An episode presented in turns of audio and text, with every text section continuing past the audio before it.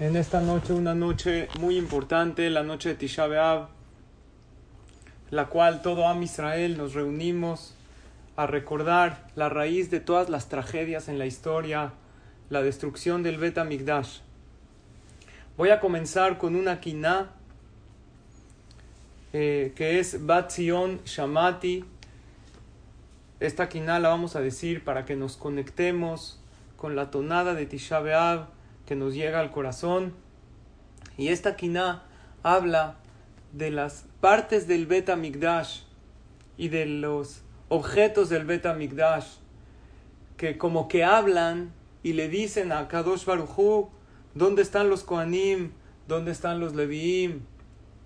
El Kodesh HaKodashim dice dónde está Aharon a Cohen que no viene en Yom Kippur a pedir por el pueblo de Israel. La Mahtá, que era la pala, lo que hacían el Ketoret, el incienso que nos protegía de cualquier decreto. Le dice a Kadosh Baruchu dónde está el Ketoret.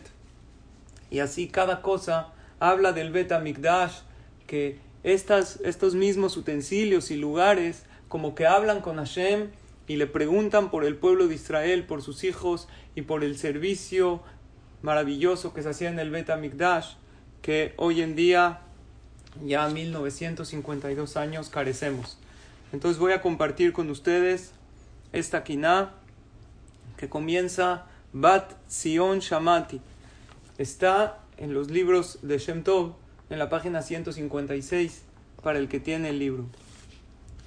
Bat Sion Shamati me marere tamarea, ah, ah ki ומצאתי שמריה אליעדינה לשכינה אשר חשכו מאוריה כבתולה חגורה צג al Baal Neurea. Voy a pasar al otro párrafo donde habla de los lugares del Bet Mikdash, de la Lishka, el patio del Bet Mikdash, el Kodesh HaKodashim, el Parojet, la cortina del Ejal, que le está preguntando a Kadosh Baruchu dónde están sus hijos.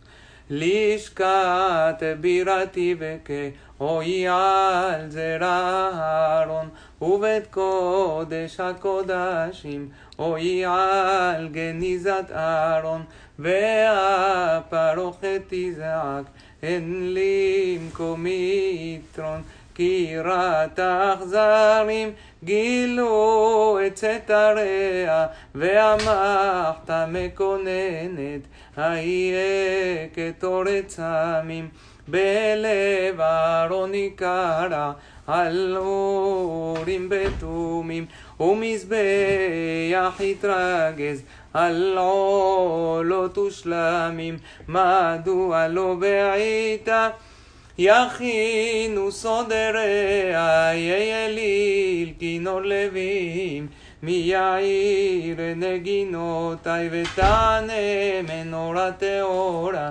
מיעלה נרותי והאוהל מתאונן אין מקים יריעותי והתורה תתרעם כי חדלו שוחריה חול יחול השולחן העורכי מערכה וכונה כן תגה חשב את המלאכה ובטעמי על כל זאת דמעתה ניתחה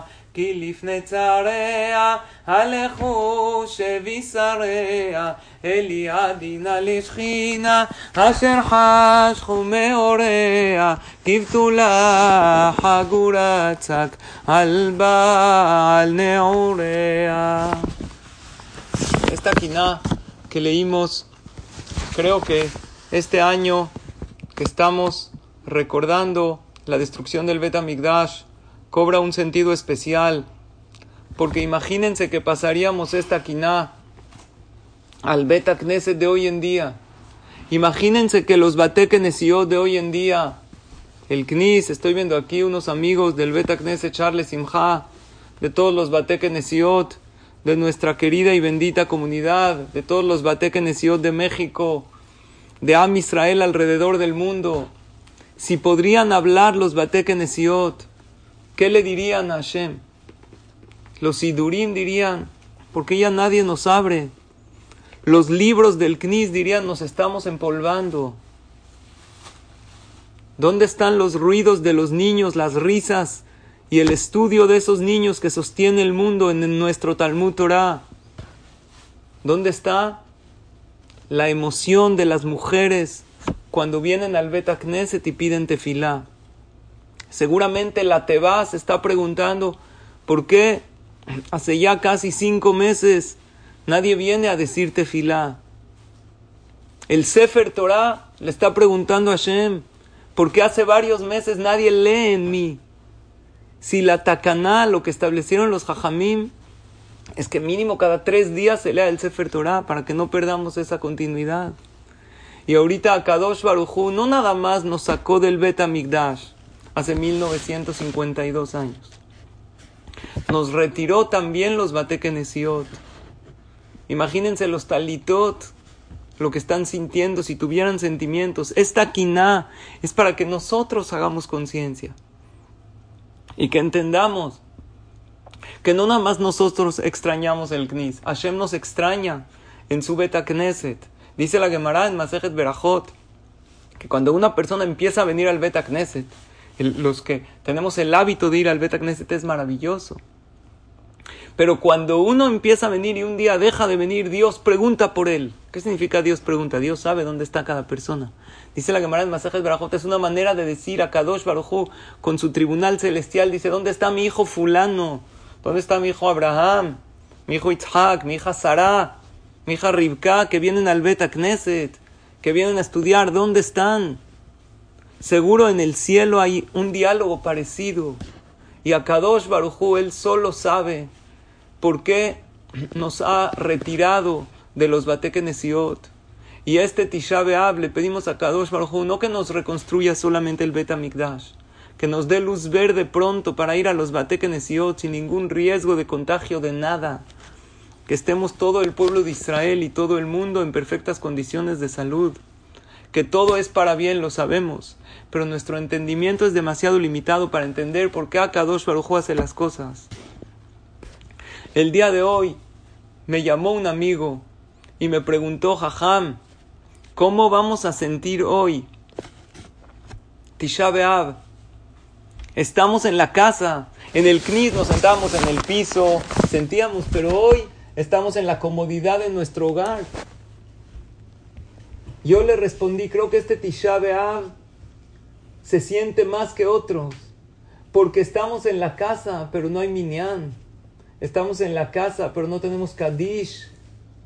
Mañana no vamos a tener Sefer Torah todavía. Es por eso que yo creo que este Tisha B'Av es más aún nuestra petición que le tenemos que pedir a Hashem. Hay que pedir la petición de todas las peticiones, como ya mencionaron los hajamim, que es regresar a casa. Pero jajam, yo necesito parnasá, yo necesito verajá, yo necesito atzlajá, yo necesito tener hijos, tener nietos, casar a mis hijos. ¿Qué crees? Cuando haya Betamigdash vas a tener todo. Cuando haya Betamigdash no vas a pedir nada. Porque toda la raíz de todas las desgracias y las persecuciones del pueblo de Israel es una sola. Es la falta del Betamigdash. Y hay una frase que dice, un pueblo que no recuerda su historia está condenado a repetirla. Y nosotros le decimos a Hashem, Dios, recordamos nuestra historia. La prueba es que estamos acá, 1952 años, todavía seguimos recordando un templo de piedras, que no solo era de piedras, era que estaba la Shejina ahí. Es por eso que no estamos condenados a repetir esta historia. El año pasado pedimos y anhelamos que no volvamos a sentarnos en el piso en Tisha B'Av que no volvamos a ayunar. Sin embargo, otra vez aquí estamos pero ¿qué creen, queridos amigos y hermanos? Esto tiene un fin. En la Megilá Teja leímos Hayetá que almaná. El pueblo de Israel somos como una viuda. Velo almaná mamash. No una viuda, como una viuda. Dice la Gemara que Ishasha alach ba'alal y medinata yam. De atid lahzor emena. Es como una mujer que su esposo se fue muy lejos, pero va a regresar.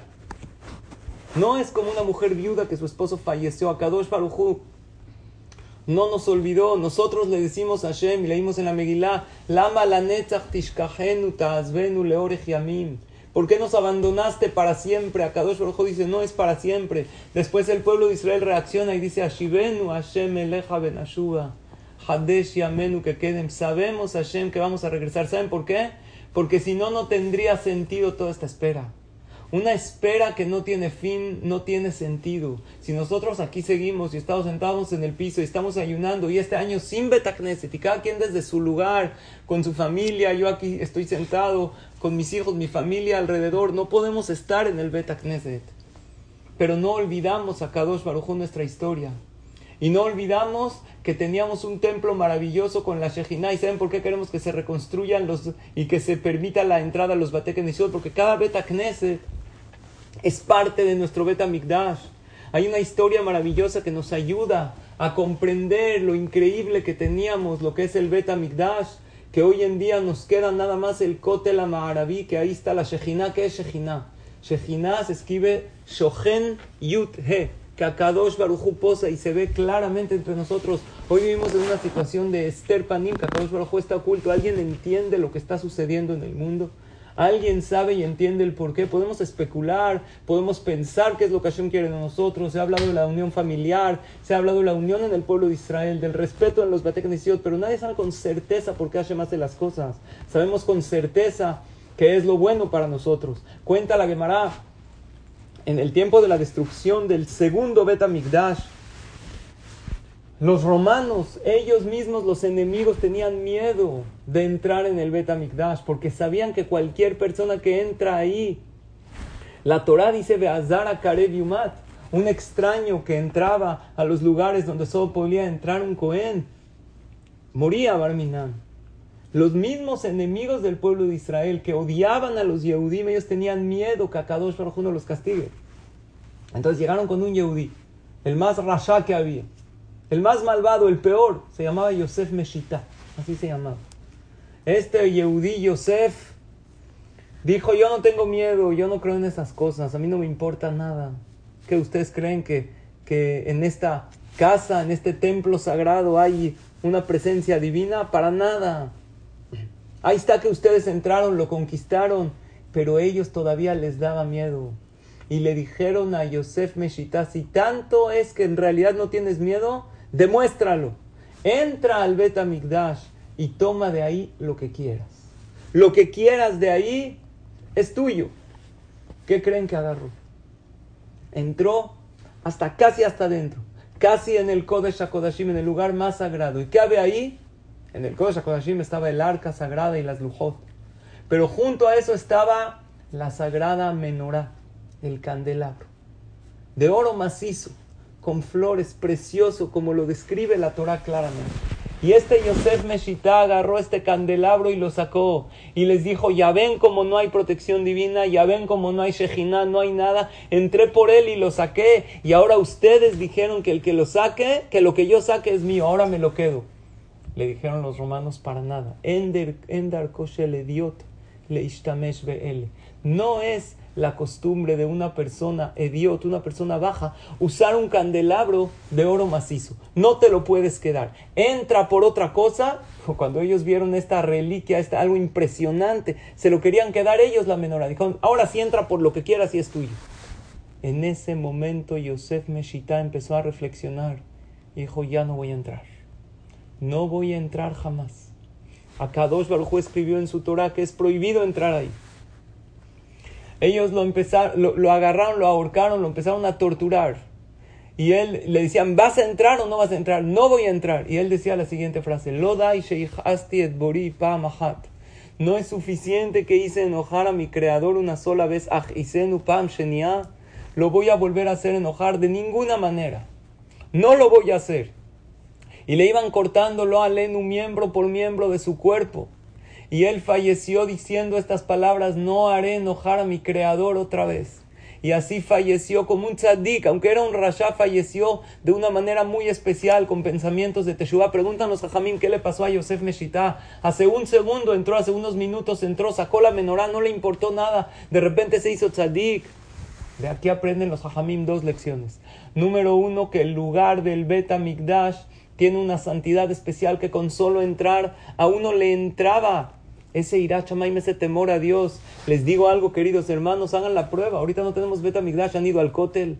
No se siente algo especial. No se siente algo increíble cuando tocas esas piedras maravillosas. Es un sentimiento indescriptible.